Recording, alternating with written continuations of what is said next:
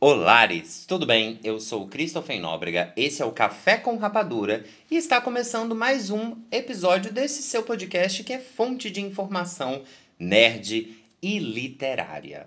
Se você não está com seu café, com a sua canequinha já pronta, corre e vai pegar, porque hoje o episódio, ó, cheio de coisa pra gente falar, né? A gente vai dividir, na verdade, o episódio em duas partes. A primeira parte eu vou comentar há um tempo atrás eu fiz uma live lá no meu perfil, arroba autor Cris Nóbrega. Segue lá. E eu comentei o que eu esperava de o filme Os Eternos, do filme, do novo filme do Homem-Aranha e do The Witcher. E aí eu tô vindo aqui fazer um episódio falando, agora que eu assisti todos e eu quero comentar sobre o que eu esperava, o que aconteceu, foi bom, não foi bom. E depois disso, a gente vai falar sobre a atual febre dos, das pessoas que gostam do, da UCM, da Marvel, né? Que gostam de super-heróis, que é Doutor Estranho 2. O multiverso. No Multiverso da Loucura. Esse filme tem previsão para estrear agora dia 25 de março. E como aconteceu com Homem-Aranha, como acontecem com algumas outras produções atuais do UCM, vazam roteiros. E aí eu trouxe um roteiro para a gente conversar. Eu vou ler um pouquinho dele.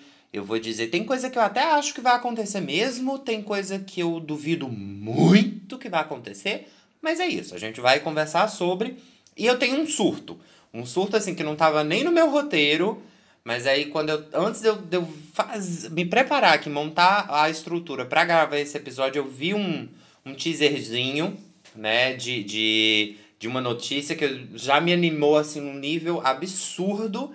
Eu disse, não, eu tenho que colocar. Vou colocar no episódio, mas é surpresa para garantir que você fique até o final.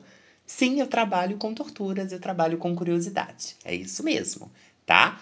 Outra coisa que eu queria falar para também rolar e também dar tempo de você ir pegar seu café. A partir da próxima semana, não tem uma data ainda definida, mas para você, se você se interessar, você já me segue lá no meu Instagram, porque é por lá que eu vou colocar essas informações. Esse ano eu também vou fazer um desafio de escrita. Todo ano, desde 2019, eu faço um desafio de escrita. O primeiro eram 15 temas e 15 dias para produzir. O segundo já foram cinco tipos diferentes textuais, e aí cada dia tinha que produzir um, um um texto dentro daquele gênero, né, fantasia, é, conto, poema, etc. E o desse ano vai ser focado na escrita do absurdo, onde haverão temas, né, prints de, de, de leitura, de escrita, e a pessoa que as pessoas que estiverem participando vão desenvolver a partir disso um texto. A partir disso, vamos escrever alguma coisa. Obviamente, a gente vai ter reunião, vai ter live, vai ser muito movimento, só não vai ter bolo, tá? Mas as vagas são uh, limitadas. Das outras vezes não houve limitação de vagas, mas dessa vai acontecer, porque para acontecer do jeito que eu estou programando, eu vou precisar dedicar maior atenção às pessoas e para isso eu preciso reduzir o número de participantes. Então, se você tem interesse, segue meu Instagram, fica de olho. Próxima semana vou, vou muito provavelmente já soltar um post com todas as informações e depois disso eu já vou abrir um questionário, um formulário para as pessoas que tiverem interessadas se inscreverem, a gente já vai começar. Tem interesse? Já segue lá no Instagram, tá bom? E aí, já deu tempo de pegar o café? Tá quentinho? Então se senta e vamos lá, vamos conversar. Vamos conversar. Eu não tenho música, né? Eu nunca boto musiquinha, nunca boto nada. Nossa, agora a gente tem uma criança do vizinho chorando. Esse é meu vizinho, tá? Às vezes, do nada, ele chora bastante, e às vezes, do nada, ele chora bastante sem motivo. Eu não sei qual das duas situações é agora, mas vamos continuar, tá bom? E o nosso primeiro tópico de conversa vai ser os Eternos. Esse era um filme, porque assim, primeiro que os Eternos são um, um, personagens da Marvel que eles não, eles meio que ficaram no limbo, né? Teve a edição que, que contava, né? Teve os, os HQs que contavam a história deles, explicavam, traziam eles como, de certa forma, a versão da Marvel para os Novos Deuses, que foi uma versão que foi um, um projeto que aconteceu do mesmo autor lá na DC. Que acontece tanta treta, gente. Tem tanta gente que trabalha na Marvel, sai, vai pra DC, depois volta. Acontece tanto. Em editora também. Nossa, a gente sabe de umas coisas, não pode nem falar. Dá vontade? Dá. Dá vontade de ah, fulaninho fez igual a cicraninho. Mas não pode. É antiético. E é fofoca. E eu não gosto das duas coisas. Nem, nem sou antiético, nem sou fofoqueiro. Tá bom? Quem quiser informação, fala comigo no direct. então, o Eternos, ele precisava ter uma roupagem mais nova, porque houve um, uma quantidade né, de HQs, de, de, digamos que de volumes, e não se acabou, não, não acabou de certa forma né, a história deles. Ficou meio que suspenso. Eles interagiram com os Vingadores, interagiram com outro, outros heróis e etc. Então, assim, quando a gente foi pensar no filme, no, né, que foi anunciado que ia ter esses filmes e foi anunciado com um elenco de peso, né, Angelina Jolie, o pessoal lá de Game of Thrones. Então, assim, tava, se criou um hype gigantesco. Eu mesmo tinha criado um hype muito grande. Não vou dizer, ah, eu conheço toda a história dos Eternos. Não, eu não li todos os HQs, eu li alguns e pesquisei algumas coisas quando antes de assistir o filme para que eu tivesse uh, com o que comparar. E eu confesso, eu tava com hype lá em cima, porque esse filme ele tinha que ser muito bom. Tinha um elenco incrível. Quando a gente olhava o trailer, a gente via uma, uma situação que era interessante, um apelo visual é, gigantesco. Eu queria muito ver como a Marvel iria representar os Celestiais e como eles iriam aparecer estando vivos, né? Porque assim, quem já assistiu Guardiões das Galáxias tem o Lugar Nenhum, que é de certa forma um entreposto comercial, e lá é, foi tudo criado dentro da cabeça de um celestial morto. Então é tipo mais ou menos um, um asteroide, um, um planetóide que é, na verdade, a cabeça de um celestial morto. São criaturas gigantescas, imensas. Então eu queria ver também como eles iriam ser representados no, nesse filme. E o principal, minha principal questão era ver como a Marvel iria conseguir explicar o fato de que os Eternos não apareceram em nenhum momento do universo dos cinemas, dos filmes, em nenhum momento houve é, uma referência direta a eles. Por que, que eles não ajudaram quando Thanos apareceu, já que Thanos é um. Pelo menos no gibi, tá? Pelo menos no HQ. Thanos é um meio eterno, meio deviante. Ele é fruto do caso de, de, um, de, um, de um caso, não, de uma história de amor. Né? Ele nasceu diferente. É tanto que o irmão dele, o Star Fox, que aparece no finalzinho de Eternos, numa cena. Uh, numa cena de crédito, né? Lá nos créditos, pós-crédito. Que inclusive quando ele apareceu no cinema, no cinema, todo mundo ficou gritando, etc. Porque é o porque é o Harry Styles que vai fazer esse irmão do Thanos. E, enfim, eu, eu tava cheio de expectativa. Aí você me pergunta, foi bom? Foi. Foi. É um, é um bom filme. Você não assistiu no cinema, vai assistir no Disney Plus, ou enfim, assiste. É um bom filme. É. É isso.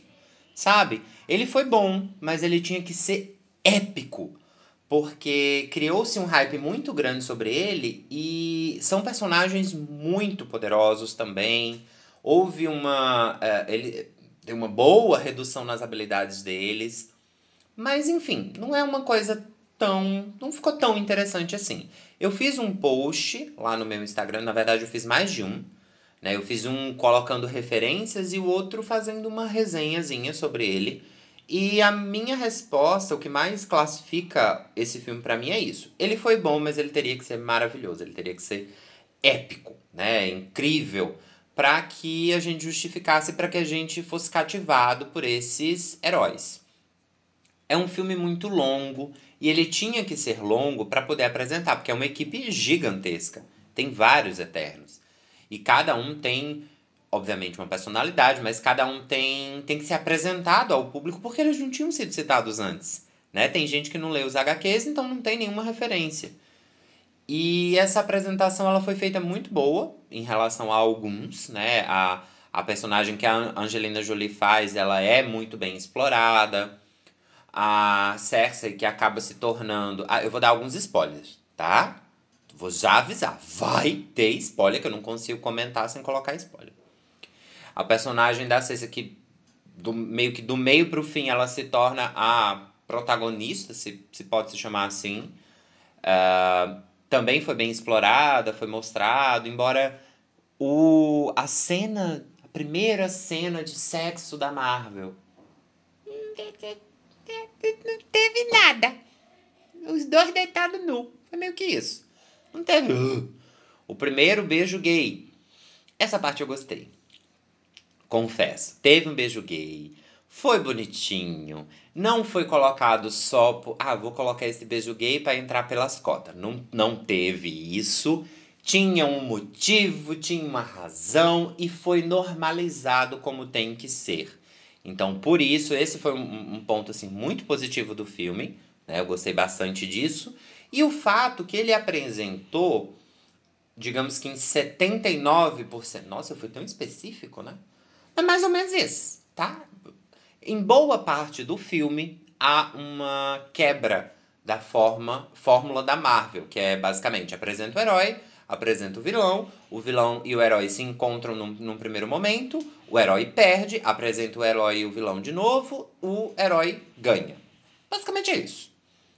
E aí, nesse filme, existe uma quebra dessa fórmula, porque é um filme mais contemplativo, é um filme que vai apresentando os personagens e vão apresentando. Ele vai e volta várias vezes no, no, no tempo e ajuda a gente a entender como aquela equipe de heróis, né? Como aquela equipe de indivíduos tá, como a, tá no, no nosso planeta desde os primórdios.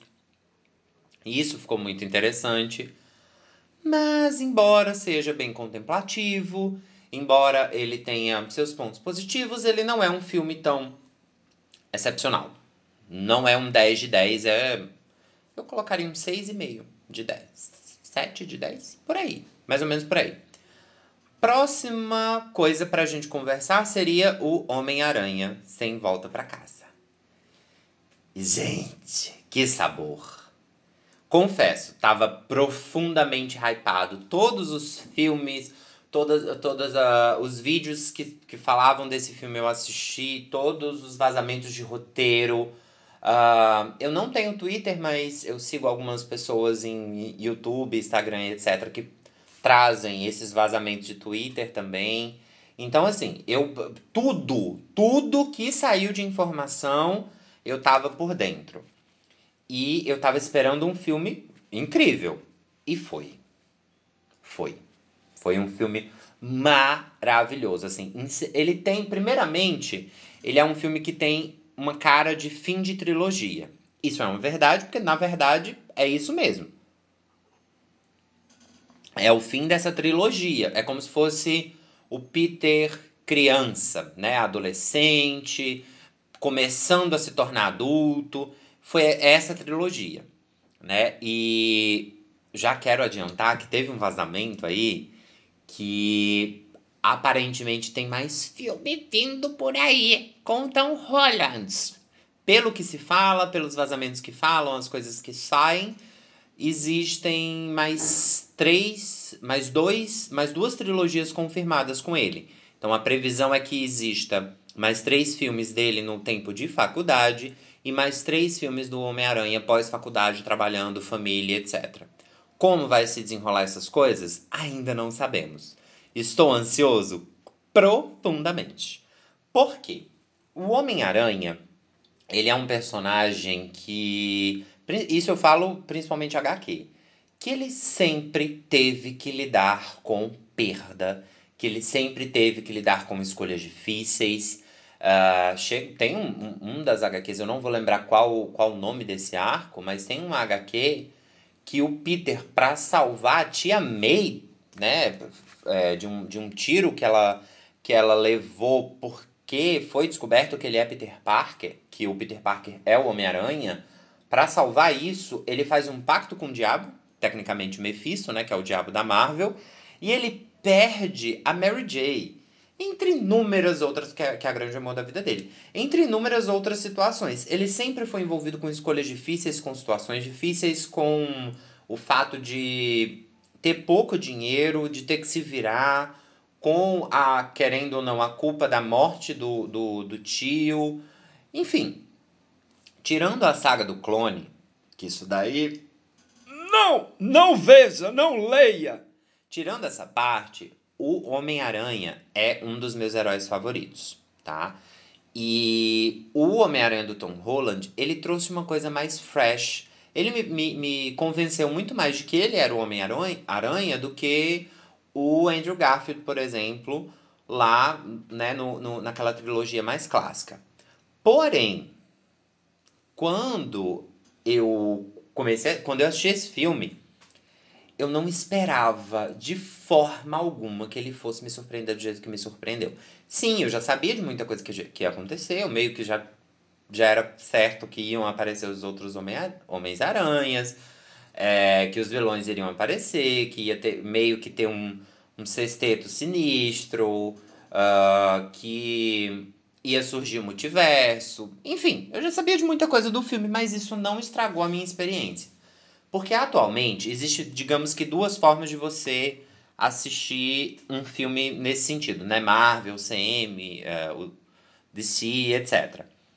Ou você acompanha todos os vazamentos e vai com hype lá em, lá em cima, ou você não acompanha nada, foge de tudo e vai assistir com olhos bem frescos. Tem essas duas formas e tá tudo bem. Só que eu acho que quando você acompanha tudo e seu hype tá lá em cima, acaba que existe um risco maior, né? Porque você pode se frustrar muito já que você tava com várias expectativas. Infelizmente isso pode acontecer, que não foi o caso, tá? O homem, esse filme do Homem-Aranha é muito bom, ele é cheio de fanservice, como eu já imaginava que seria. Tem os Homem-Aranha lá, tem cena de referência a outros filmes. Tem piadinha interna que você só entende quando se você assistiu todos os filmes, né? A, a trilogia clássica e o, os filmes lá do, do espetacular Homem-Aranha. E é maravilhoso. Não tenho o que falar. Quer dizer, tem. Tem uma coisinha dele que me incomodou, na verdade. É o fato que, em determinada situação, eu senti que o filme deu uma cagadinha na cabeça do Doutor Estranho. Sabe? Meio que assim, o personagem que aparece, o Doutor Estranho que aparece não me não me não condiz comigo para o Doutor Estranho que apareceu em outros filmes, em outros momentos da Marvel. Porém, quando a gente vê coisas que vazaram desse multiverso da loucura, aspectos que falam de como a mente do, do Dr. Stephen Strange está bagunçada, como ele se sente culpado pela morte do Tony Stark, porque querendo ou não foi meio que ele que coagiu, né? Que não, não forçou, mas ele induziu o Tony Stark a se sacrificar para que pudesse salvar o nosso universo. Enfim, todas essas questões meio que dizem nesses roteiros que estão vazando, né, que a gente vai falar daqui a pouco, dizem que influenciaram bastante a mente do Stephen Strange. Por isso, ele estava meio abalado no, nesse filme do Homem-Aranha, e por isso ele, digamos que errou o feitiço, junto com o fato do Peter estar tá lá matracando no ouvido dele, atrapalhando, enfim. Eu entendo. Ok. Mas eu acho que poderiam ter colocado de alguma outra forma. Isso me, sim, me, me, me pareceu muito assim. Não, a gente vai cagar na cabeça desse personagem. Vai meio que deixar ele reduzir um pouco o, o, nível de poder, o nível de inteligência, enfim, dele. Ele faz merda aqui nesse filme. Nesse próximo filme que vão estar conectados, aí a gente redime ele. Porque assim, o, o homão lá da Marvel, ele disse que o WandaVision, a série WandaVision, esse filme do Homem-Aranha e o próximo filme do Doutor Estranho, eles digamos que fazem uma trilogia do multiverso. Eles vão contar e explicar o multiverso. Não sei por que não incluíram Loki. Né, que fazia uma quadrilogia, não teria problema, e na minha opinião, Loki falou muito mais de multiverso do que WandaVision. Mas não sou o homão da Marvel. Mas tudo bem. E aí, é, pode ter sido isso, né? Vamos, vamos destruir esse personagem aqui, mas à frente a gente redime ele. Não sei se foi essa a intenção, mas me pareceu isso. Então, assim, somente por isso, esse filme para mim não tem 10. É, é, basicamente só por isso. Esse é um filme que, na minha concepção, tá num nível de epicidade. Não sei, não, essa palavra não existe. Tá num nível, num nível épico como o Vingadores Ultimato, por exemplo. É, é bem por aí. Eu passei um momento em silêncio que é para você absorver, você que tá me ouvindo, absorver o nível dessa situação. Então assim, se você não assistiu o Homem-Aranha, assista, vale muito a pena. Próxima coisa a comentar seria a série da Netflix The Witcher. E essa série Vou até me ajeitar aqui na cadeira. Como é que eu digo, sem ser. sem estar tá reduzindo ninguém apenas a um pedaço de corpo, mas como é que eu digo que a melhor coisa dessa série é o, o, o, o ator que faz o The Witcher? O Gerald, que faz o Gerald. Mas é basicamente isso. Assim, no aspecto visual, a série é impecável. Ela já, já tem já tem uma familiaridade muito grande. Eu ainda não li os livros, então o que eu conheço é um pouquinho dos jogos e o que eu fui ver de roteiros e fui ver de resenhas, etc. Tô, pre... Tô esperando diminuir um pouquinho o preço para comprar, né? Eu quero comprar todos o, os livros da, dessa saga. Porém, o que eu tenho de referência para poder julgar me parece visualmente muito parecido com o que seria no, na história em si. Isso é um ponto positivíssimo. A primeira temporada foi um pouco difícil de acompanhar, porque ela ficava indo e vindo. E eu confesso, eu sou meio imbecil. Eu passei um tempinho para entender que estava indo e vindo no tempo. Que, num, que os três personagens principais, né, que é a Siri, a Yennefer e o Gerald, que eles não estavam na mesma linha temporal no mesmo momento onde tava, que estava acontecendo que foi acontecendo a série só de depois de determinado episódio que eles meio que se uniram. Confesso que demorei um pouquinho para entender isso. Se você entendeu logo no comecinho, parabéns para você, te desejo todos os melhores livros e cafés quentinhos. Mas eu não entendi. Pelo menos não no começo. E quando eu fui assistir a segunda temporada, eu esperava que ela fosse pegar num ritmo muito mais intenso. Porque no primeiro momento, na, na primeira temporada da série, parecia muito assim. A gente está apresentando o cenário, a gente está apresentando os personagens, a gente está contando a história desses personagens para que mais à frente você, né, telespectador, você veja como é que a, coisa, a situação vai desenrolar. E na segunda temporada, eu esperava que a, a coisa fosse fluir mais, né? Eu ficava assim, eu assisti um episódio e fazia, não, não, não é nesse, é no próximo. No, é, é no próximo. É, ué, acabou. Então foi isso. A série, eu passei a série todinha esperando ela pegar no tranco e ela não pegou. Na minha opinião, é uma série boa para você assistir com, com seu crush, né? Desde que vocês tenham acompanhado a primeira temporada. É uma série boa para um, um, momento assim de, de, de passatempo, né? Não é uma série assim eu tenho uma classificação muito boa, eu e meu irmão, que é a gente chama de série de comida, que é, é que são episódios mais curtos, né, que a gente pode assistir enquanto está comendo, almoçando, por exemplo. E tem, tem a série de namoro e tem a série mais cabeça. E a série The Witcher, ela meio que seria uma série de namoro, né? Pra tipo. Que você tá assistindo, que você não tá muito empolgado com a série em si. É meio que isso. Confesso esperava muito mais. Houve uma apresentação, uma expansão do, do universo, uh, teve até um mistériozinho em determinada situação, mas não é tão bom assim. É um grandíssimo e grandioso meh, igual o filme dos Eternos. Infelizmente. Segundo bloco, segundo bloco, vamos falar de O Multiverso da loucura. Doutor Estranho e o Multiverso da Loucura.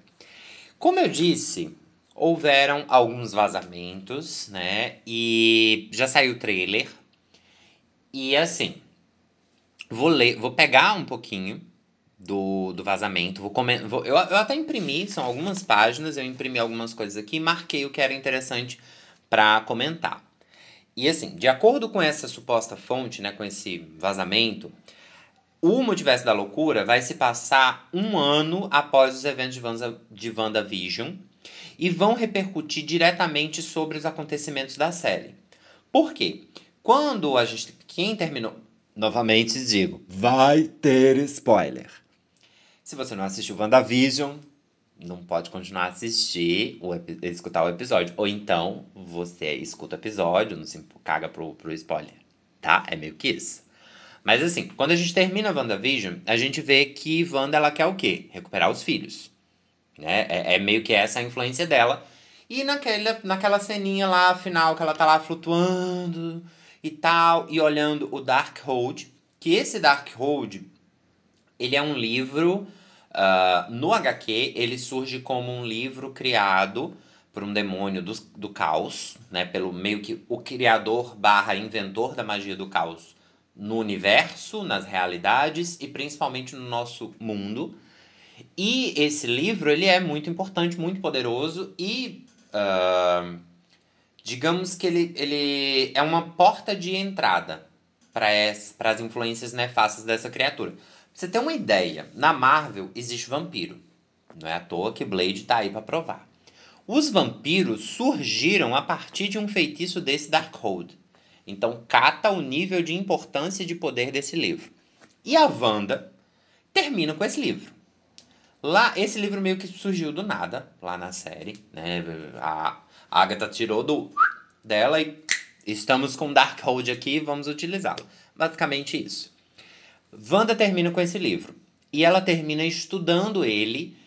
E a ideia é que esse livro vai ser muito importante no filme do Multiverso da Loucura. Por quê? O longa, né, o filme, ele vai começar mostrando o Mordo. Lembra aquele cara que, que ficou inimigo do Doutor Estranho, que ele surtou e disse, não, vou matar todo mundo, porque assim, na cabeça dele, ele acha que os feiticeiros, os magos, enfim, o... eles são grandes influenciadores do ambiente, eles influenciam a realidade. E ele tá certo, né? Porque o que aparece com a Marvel é basicamente isso. São pessoas que aprendem a controlar o poder, aprendem, no caso da Wanda, a controlar a energia do caos para mudar a realidade, mudar as coisas ao redor, enfim, influenciar. E ele tá certo quando ele acha isso. Só que ele, na opinião dele, existem muitos magos, feiticeiras, e ele acha que a melhor forma é matar. Eu vou matar todo mundo, vou matar geral! Porque aí, matando todo mundo, vai reduzir isso, só ele vai ter magia, e ele confia nele. É meio que isso. Hipócrita. Aham. Uhum. E a ideia dele é sair atacando, matando todo mundo. E ele decide fazer isso com Wanda. Ele chega lá, para pau, Wanda, te matarei. Aí Wanda faz, aham. Sablau, corta a cabeça dele. Então, assim, primeira coisa, ela. A, o filme já vai começar logo, logo no comecinho, pelo menos de acordo com esse, esse vazamento aqui. A Wanda vai, ó, mata esse mordo, corta ali a cabeça, né? Só que antes disso, segundo esse roteiro, esse vazamento, Doutor Estranho vai aparecer para ela pedindo ajuda. Ele vai pedir para que ela o ajude, porque ele sente que o multiverso tá rompido, que a situação tá meio complicada, e ele vai até ela pedir ajuda. E quando ele vai pedir ajuda a ela, ela tá lá numa cabana, no meio de uma floresta, no meio do. No meio da floresta, não, no meio de um pomar, tudo muito bonito, maravilhoso, lindo. Ele pede ajuda a ela, ela diz que vai ajudar. Claro, vai na frente. É meio que isso. Não, vou te ajudar sim, vai lá na frente que eu já chego. É basicamente isso. Quando ele sai, quando ele vai embora, o pomar simplesmente mostra completamente destruído, completamente devastado. E o Dr. Estranho foi enganado. Então aí a gente já vê muito do que a Agatha falou, que a feiticeira escarlate é mais poderosa do que o Mago Supremo, né? Que foi uma coisa que ela disse na série. Depois que ele sai, o Mordo chega pra enfrentar a Wanda ela decapita ali, que eu acho, eu acho que essa cena vai ser incrível. Não tô gostando, já adianto. A Wanda vai ser a vilã desse, de, pelo menos nesse roteiro que eu tô trazendo aqui pra gente comentar. A Wanda vai ser a vilã. Eu gosto? Não. Mas ela vai ser, de acordo com o que tá aqui, uma vilã foda. Isso aí vai, né? Vamos... Presta atenção. Aí matou o mordo. Beleza. Corta para o quê? Corta pro casamento da Christine. Quem é Christine? A grande, o grande amor da vida do, do, do Stephen Strange. Vai estar tá lá no casamento o Doutor Estranho, vai estar tá lá o Wong, né, aquele amigo dele, vai estar tá outras pessoas, etc. E no meio do casamento me surge a bagaça de um portal em formato de estrela. Me cai uma menina de dentro desse portal, que é a Erika Chaves, já vou falar dela. Me cai um ser humano que é, na verdade, um, um Doutor Estranho, uma versão do Doutor Estranho no multiverso, e me surge um monstro. Esse monstro aí é um monstro basicamente. Sabe, sabe quem, quem jogou RPG vai saber o que eu tô falando. Ele é um beholder, né? Um, um observador. Que é basicamente uma criatura que tem um corpo circular, onde fica um grande olho e vários tentáculos. E ele, é, na minha opinião, eu acho que esse monstro vai aparecer mesmo. Que, vai aparecer, óbvio, ele aparece no trailer, né? aparece Doutor Estranho brigando com esse monstro no trailer.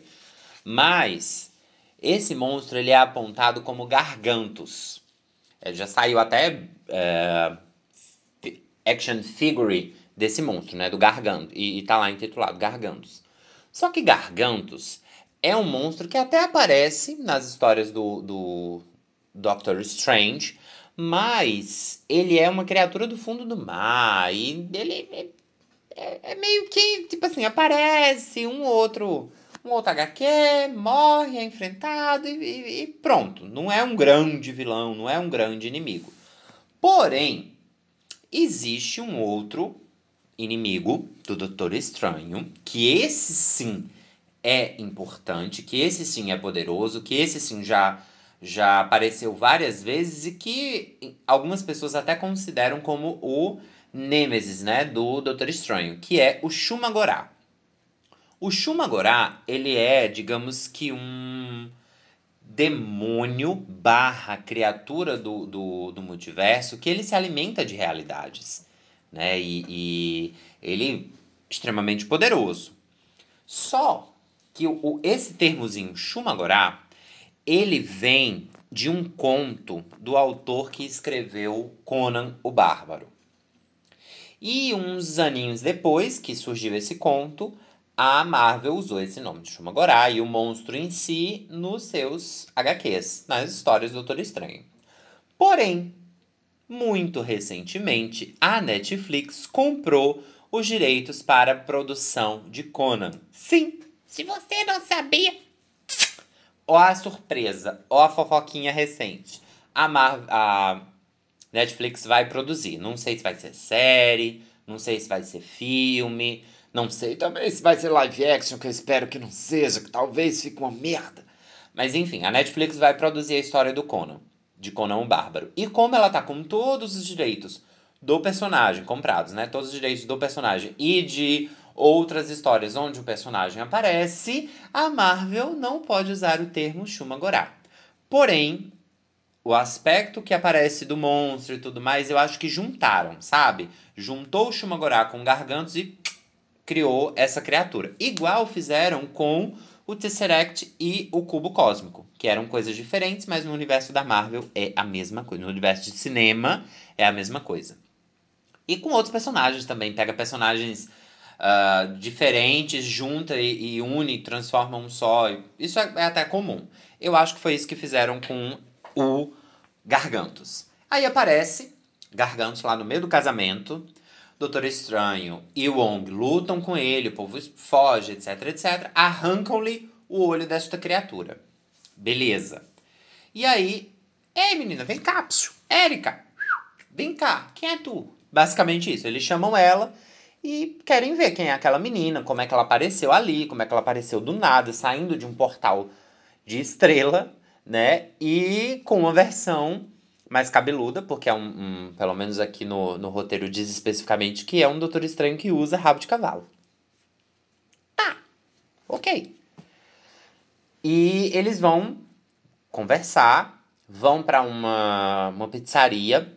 Tem até dizendo aqui que ela, a Erika Chaves usa a pizza como uma representação do multiverso. Eu fiquei curioso para ver o que é que ela vai falar sobre, tipo, não sei se ela vai dizer assim, as calabresas são como tal coisa, não sei o que é como tal coisa. Eu acho que é meio que isso que ela vai falar. Enfim, ela vai explicar que ela vem sendo perseguida há anos. Veja bem, anos por esse demônio. Ela vai dizer que ela vem sendo perseguida por essa criatura e que essa criatura sempre tenta capturá-la e que inclusive destruiu a realidade dela. Para aí.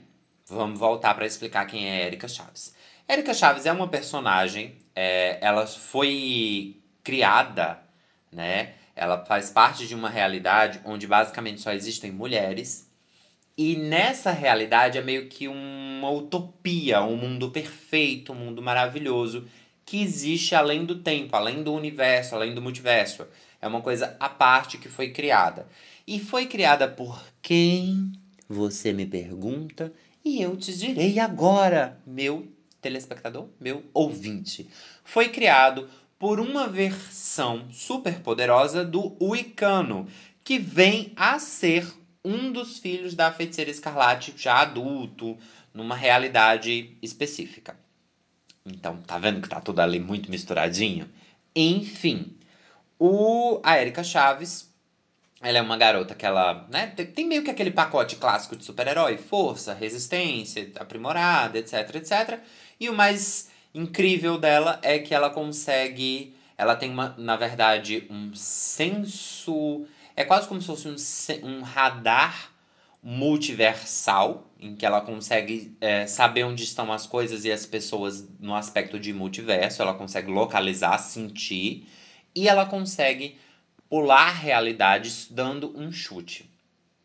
Sim, ela dá um chute meio que no ar e abre um portal em formato de estrela e ela passa de uma realidade para outra. Ela meio que quebra a parede da realidade no chute. Tá? É basicamente essa personagem. E essa personagem ela é muito importante exatamente por quê? Por essa habilidade dela de saltar entre realidades, saltar entre universos. E aí ela explica que ela vem sendo perseguida há muito tempo estranho e, e Wong acham aquilo muito complicado, pegam ela e levam lá pro Karmatage, que é aquele lugar onde ele treinou magia, onde Wong treinou magia, porque é um local seguro. Nesse meio tempo, quando eles estão levando ela para lá, a Wanda aparece. Né? Porque aí, estranho, ele, ele vai atrás da Wanda de novo, vai pedir ajuda a ela. Quando ele vai pedir ajuda a ela de novo, eles são surpreendidos por vários, por, por outras aparições dessas criaturas, por outros demônios mandados. E aí a gente sabe o grande plot, a grande virada do, do, do filme. Porque a Wanda, ela vai estar tá sendo uh, usada por esse grande demônio do caos que criou o Darkhold, que criou a magia do caos etc. Porque, assim, nos HQs, ele usa a Wanda para acessar a nossa realidade. Isso, inclusive, acontece, né? E, aparentemente, esse filme, no roteiro, quer fazer isso. Porém, quando a Wanda surge, é, a, esse demônio ele começa a influenciar a Wanda para ela acreditar que os filhos dela estão em perigo. Que os filhos dela estão em algum lugar do multiverso e estão em perigo. E ela começa a tentar acessar as outras realidades, só que ela não consegue. O máximo que ela consegue é fazer uma projeção astral e acessar as outras realidades astralmente. Ou esse aspecto astral dela sai dessa realidade, vai para uma outra realidade e quando encontra a Wanda dessa outra realidade, ela meio que possui esse corpo. É o máximo que ela consegue, mas estar fisicamente ela não consegue. E aí é por isso que ela precisa da América Chaves. Porque a América ela tem essa habilidade de pular de uma realidade para outra e ela quer fazer isso, né? Ela quer que a América rompa essas barreiras e ela consiga acessar os filhos. Só que na verdade, isso é o que ela acha que ela quer. Mas ela não quer isso. Porque quem quer isso é o demônio que está entrando na mente dela e fazendo ela achar que essa é a única forma. Ele está corrompendo a Wanda. E a Wanda ela começa a entrar naquele aspecto de eu estou fazendo isso por amor. E quando a gente vê um personagem que está movido dessa forma, eu estou fazendo isso por amor aos meus filhos, por amor uh, por, por, esse ideal, por esse pensamento, etc., a gente sabe que isso é muito perigoso, porque vai para um caminho onde o herói, onde a, a, o personagem pode fazer qualquer coisa. E é exatamente o que a Wanda faz. Porque ela chega lá onde estão os magos tocando o terror. Ela vai enfrentar todo mundo. Magos que se, se puserem contra ela, ela vai matar. Vai corromper a mente deles com pesadelos, vai destruir todos. E nesse nessa situação, nessa grande batalha, a Erika, querendo fugir, ela acaba transportando ela e o Doutor Estranho para uma outra realidade. E o Wong é capturado pela Wanda. Nessa outra realidade, a América e o Doutor Estranho, eles são. Eles enfrentam. Isso é o que, novamente, está nos roteiros, na, no roteiro vazado. Eles vão enfrentar um grupo chamado de Os Illuminati. Os Illuminati na Marvel é como se fosse assim, um grupo formado por líderes de outros grupos, né? É, os Illuminati eles já, já, já foram, já tiveram vários indivíduos integrando ele, mas por exemplo, o Professor Xavier, o próprio Doutor Estranho, o Magneto, o Reed Richards, né, do Senhor Fantástico, lá do Quarteto Fantástico, um, o Homem de Ferro, vários personagens que, entre aspas, são líderes de outras instituições, de outros grupos, participam desse Os Illuminati, que é, digamos que uma, um grupo que tenta governar e coordenar as coisas e eles, eles enfrentam grandes ameaças.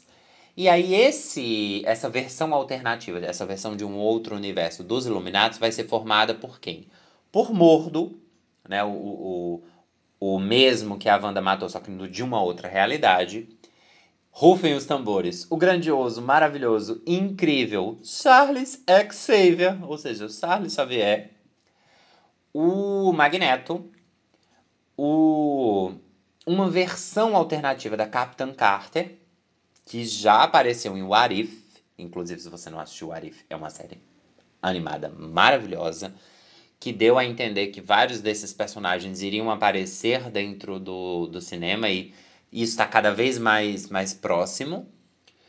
E essa, é, essa realidade, né, eles querem prender a América e principalmente matar o estranho, porque o, o Doctor Estranho quem diz isso é o Mordo. Ele fala que o grande perigo para o multiverso é o Mordo, é, é o, o estranho.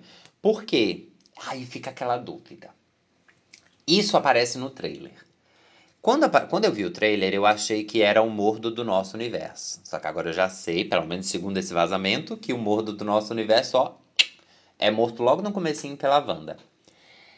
Porém, é, se a gente for pensar o seguinte, quando a gente. Vamos voltar lá para Vingadores Ultimato e End of Game.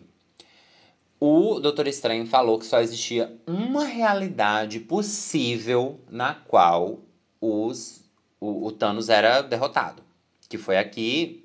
Eles conseguiram organizar para acontecer, né? Que foi o que aconteceu.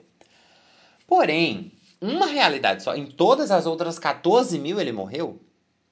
Teve um episódio de Warif, inclusive, que teve o roteiro vazado assim semana passada, que não sei também se é verdade, foi um vazamento de roteiro, a gente está trabalhando com especulações. E nesse vazamento se dizia, se, é, nesse vazamento diz que, na verdade, essa, essa realidade onde o, os Vingadores venciam e Thanos era destruído é o que se chama de ponto nexus do tempo. E o ponto nexus do tempo é uma, é uma situação que não pode ser mudada. Ela tem que acontecer. To de toda forma, qualquer possibilidade que você for olhar, ela tem que acontecer. Se ela não acontecer, isso vai pode chegar até mesmo a trazer a destruição do universo. Que inclusive acontece isso em um dos episódios do, de Warif, eu não vou contar mais detalhes para você não ficar, você ficar curioso e assistir. Aí, inclusive, se você assistir, depois você me, me diz o que você achou, tá? Vai lá no arroba autor Cris Nóbrega e comenta o que você achou. Mas aí, voltando. Se realmente, imagina se isso for verdade. Imagina se só essa única possibilidade da gente ganhar, da gente ganhar foi ótimo, da, da, dos Vingadores ganharem, era um ponto nexus do tempo que não deveria ter sido mudado. E o fato de ter sido mudado foi o que gerou todo o enfraquecimento do multiverso. Será que não foi isso? Res, né? Sobe essa surpresa. Voltando. Aí, esses. Os Illuminati querem matar o Doutor Estranho e querem destruir e querem é, usar os poderes da, da América. Eles querem, de certa forma, selar essas passagens, porque para eles é proibido é, saltar de uma realidade temporal para outra. Inclusive, a própria, o próprio Mordo fala isso, que é proibido. Na, nesse mundo, nessa realidade, as, essa magia de salto temporal é proibida. E enquanto eles estão lá, a Wanda, obviamente atrás deles, vai até essa, essa realidade em corpo astral. E o corpo astral dela possui a Wanda dessa realidade. Quando ela possui a Wanda dessa realidade, segundo o que está no, no roteiro, o corpo dessa Wanda começa a se deteriorar. Porque, digamos que a forma astral da Wanda está tão corrompida com essa magia do caos, com essa magia é, que aqui está sendo muito apresentada como uma magia destrutiva, uma magia terrível e etc. A Wanda, a, a forma física da Wanda dessa realidade já, vai se, já começa a se desgastar. Porém, não, não rápido bastante, né? Porque aí a Wanda acha onde está o Doutor Estranho e a América e enfrenta eles. E aí é um massacre. Porque no roteiro diz aqui que ela mata todo mundo. Ela mata o Mordo de novo, ela vai matar a Capitã Carter, ela vai matar o Professor Xavier. Inclusive, o que chega mais próximo de derrotar ela é o Professor Xavier. Porque o que é que ele faz? Ele entra numa batalha psíquica e ele começa a tentar expulsar o aspecto, a, a forma astral da Wanda para libertar a Wanda dessa realidade. E ele quase chega a fazer isso, mas aí ela destrói ele, tá? Nesse meio tempo, o Doutor Estranho e a Erika tentam e a América tentam fugir de novo.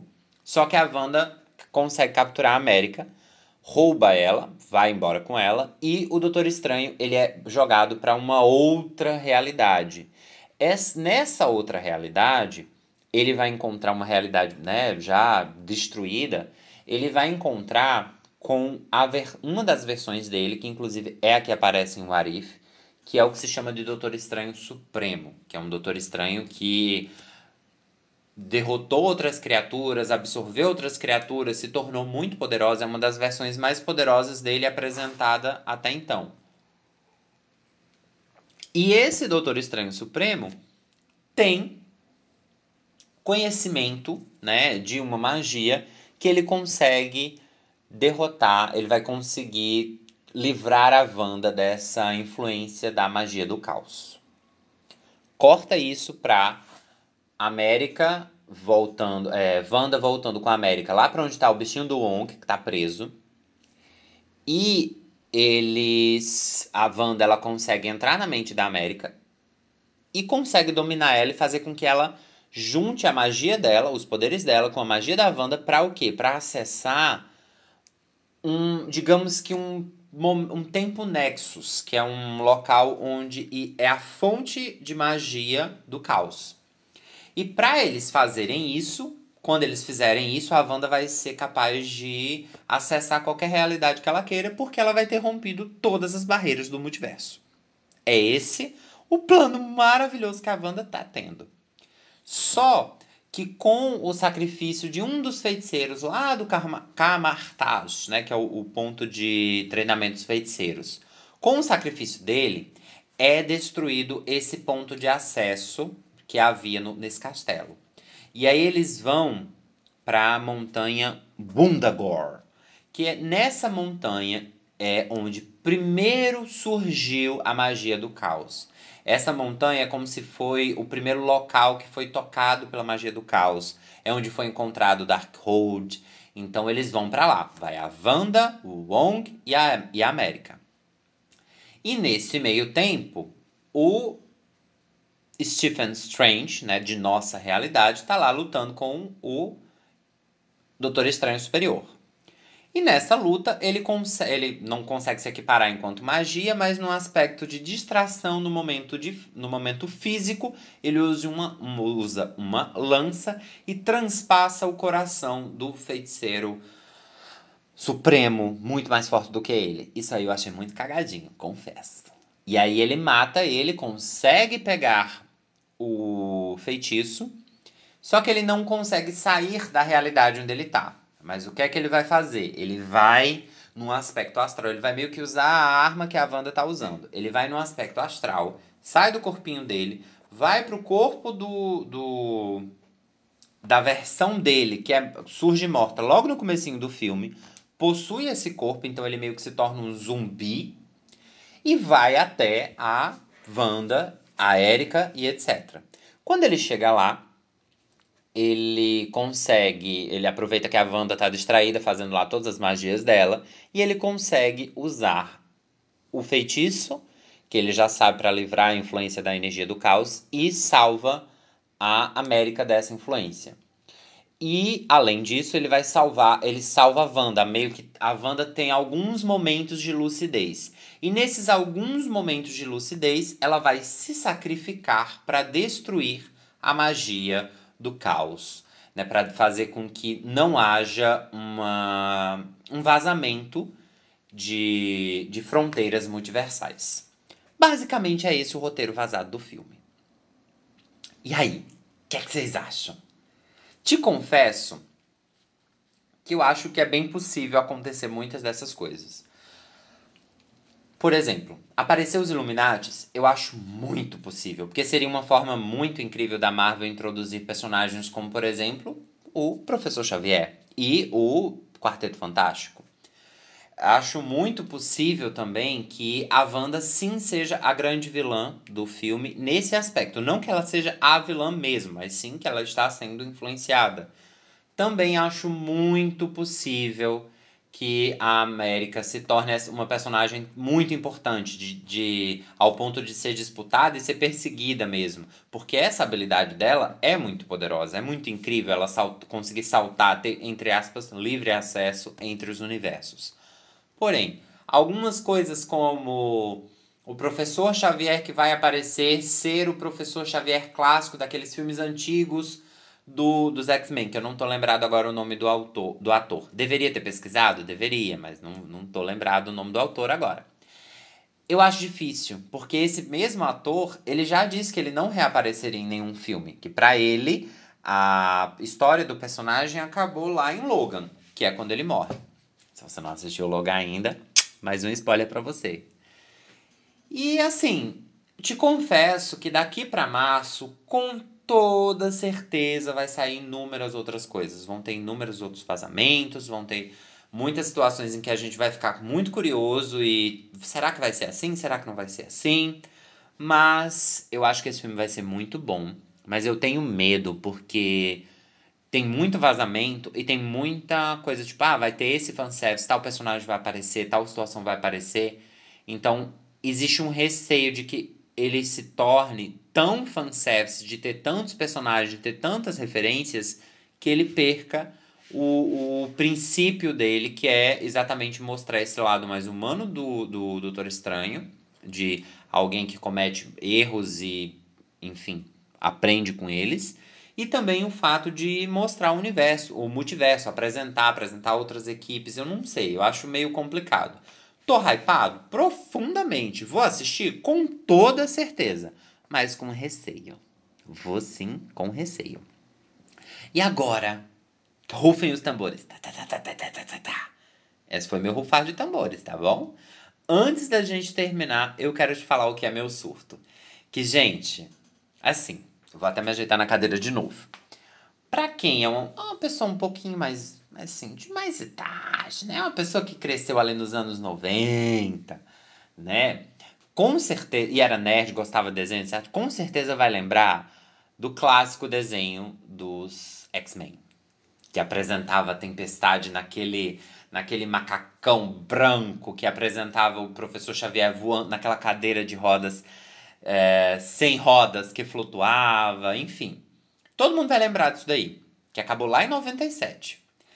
E a Marvel recentemente, recentemente não, ano passado, né? Ano passado ela disse que essa série iria voltar. Só que recentemente Dois, duas das pessoas que trabalharam nessa produção original, que agora não vão estar tá na frente do projeto, mas sim como consultores do projeto, deram uma entrevista e eles soltaram muita coisa.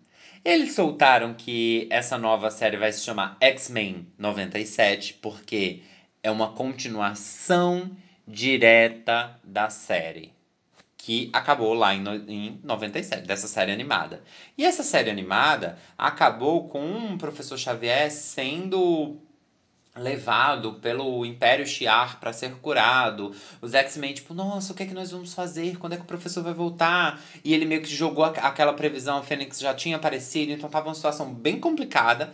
E aparentemente, a Marvel vai resgatar essa história continuando a partir daí. Vão ser já confirmados 10 episódios, com previsão para saírem no meio do ano de 2023. Então, tipo, tá aí, batendo na porta quase. E eu tô muito, muito, muito empolgado. Porque eu fiquei assim, gente, isso vai ter gosto de infância. Né? De assistir, que foi, foi a primeira, foi o primeiro grande sucesso dos X-Men. No sentido de, de Tecnicamente foi o primeiro e único, porque os filmes que saíram depois disso foram porcaria e tudo. É, foi um sucesso. O, que, o importante é saber que foi um sucesso, que era muito bom, que eu era apaixonado por personagens como a Jubileu, como a, a vampira dessa época era maravilhosa. Nada contra a vampira do X-Men Evolution, mas tipo, nossa, a vampira dessa série era incrível.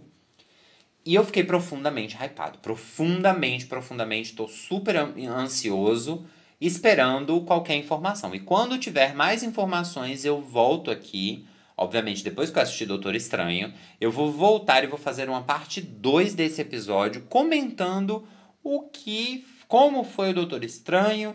E se eu tiver mais informações sobre o X-Men 97, qualquer outra produção confirmada da Marvel. Até lá, eu espero que você tenha excelentes livros e maravilhosos cafés, todos quentinhos. Um beijo enorme e compartilhe esse podcast, manda para outra pessoa, alguém que gosta de falar sobre o universo nerd. Com certeza essa pessoa vai ter opiniões sobre tudo aquilo que eu comentei aqui. Pode ser a favor do que eu falei, pode ser contra o que eu falei. E nós vamos conversar, não tem problema nenhum. Pode ir lá no meu direct no Instagram, arroba autor Cris Nóbrega. Vou adorar debater sobre. E também, se você quiser, me segue lá no TikTok. Eu tenho um TikTok também, que é o arroba autor Cris Nóbrega. Tá bom? Beijo. Até a próxima, gente.